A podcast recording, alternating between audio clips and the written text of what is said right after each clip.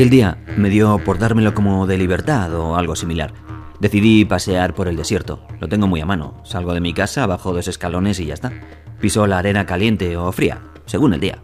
Ese tocaba templada. Había brisa. Los lagartos se ponían las pilas a la entrenube y de vez en cuando se les erizaban las crestas. Son muy molludos y divertidos.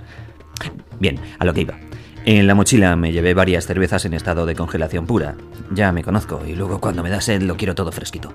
Un bocata de jamón de canguro y mantequillas de cactus graso. Cuando me dan estos arranques, bueno, nunca mejor dicho, me pego 40 kilómetros a patita por las tumbaderas, los medios lados y los miralargos. Esos son los predilectos. Se ve todo y suelo llegar a ellos más o menos a la hora del atardecer. Para entonces ya estoy con el cerebro en blanco y el cuerpo en negro. Bueno, ese es mi natural, como la vida misma. Pero no es problema. Aquí uno se desnuda y los pájaros y las piedras te miran o te sujetan sin decir nada. No se quejan, por lo que no hay molestia. Es una maravilla. Que me concedo, pues, de vez en cuando. Mirar el atardecer en lo alto de un teso. O eso. Y seguir el rito de mis abuelos. Fecundación interra. Siempre vuelvo a los lugares del crimen. Mi padre dice que la masturbación es un crimen contra la humanidad. A mí no me lo parece. En cambio, me da gustillo. De vez en cuando nacen algunas plantas pequeñas en aquellos sitios en los que he plantado mis, mis sencillas semillas. Pero lo de aquel día fue diferente y divertido. Porque volví a la penúltima y asombro pleno. Planta nueva y un ser nuevo. Para mí.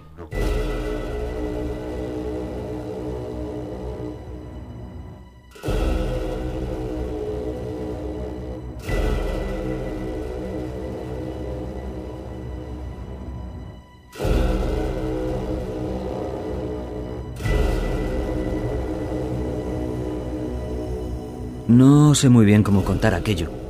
La música de fondo define en cierta manera lo que allí pude ver y sentir. Respiración a pleno pulmón. Un atardecer rojo y naranja como acá... Pues, pues, más o menos como casi todos los de las zonas australes en primavera. El viento presionando mi piel. Y su traje, cuyas formas delataban con malicia una hermosura corporal en un 90%, todo menos los pies, y su voz, que, por cierto, cuando habló, me dejó absolutamente turbado en mi total desnudez, como ya estaba. Hola, sabía que volverías por aquí. Te he seguido desde hace unos meses y me encanta ver esa costumbre tan curiosa. Produces un bonito cuadro con el paisaje de fondo, las llamas, el cielo, tu cuerpo y ese ritual. Pareces un hombre primitivo. Increíble, ¿verdad?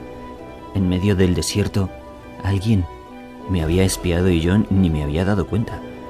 O quizás, no sé, nunca supe cómo llegaba a mis semilleros. Mi turbación se incrementó y decreció en la misma proporción y velocidad en cuanto ella me pidió que le explicara ese extraño juego rito. Yo le conté lo del antiguo rito de la fertilidad y lo que significaba para mis antepasados.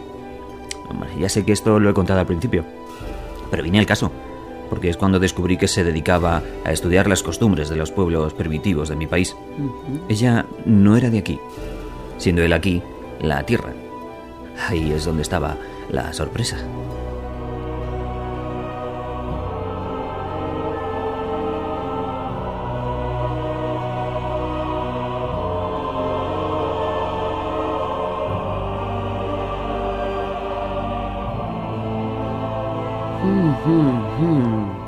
Interesting.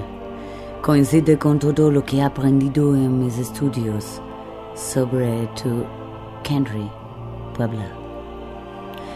Pero tú eres un ser extraño. Este no es el marco de tus antepasados. Tu cuadro es similar, pero tiene otra textura, otro enfoque. Parece eh, más moderno, más sensual, más dentro de ese tiempo. Y sin embargo, el fondo parece similar. Conocí a tu abuelo y antes a su abuelo y todos habéis dejado vuestras semillas en esta zona. Pero has sido el primero en hacer crecer nuevos seres en estos lugares. Creo que me gustaría experimentar contigo esa sensualidad.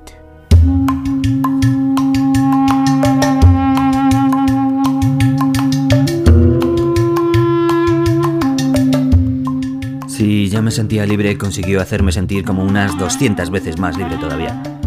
Experimenté con ella una forma de ritual mucho más antigua que la que me habían enseñado. Era como entrar en el vacío total, como penetrar en una extraña zona de uno mismo en la que el placer era muy similar al instante previo a un orgasmo, pero de forma continua y sin llegar al vaciado. Las primeras veces lo hacíamos separados y después nos contábamos lo que, hacía, lo que habíamos estado sintiendo cada uno.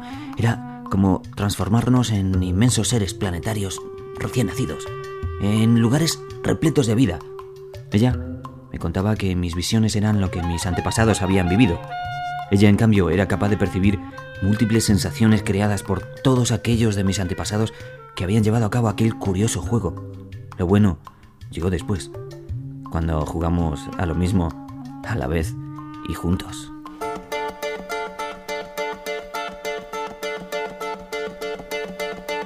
Cuando se marchó, sé que se llevó mis semillas. Yo sigo saliendo a liberarme con el rito de mis antepasados. Nunca volveré a ver a aquel ser, pero tanto da. Me enseñó lo necesario para vivir sin necesitar nada.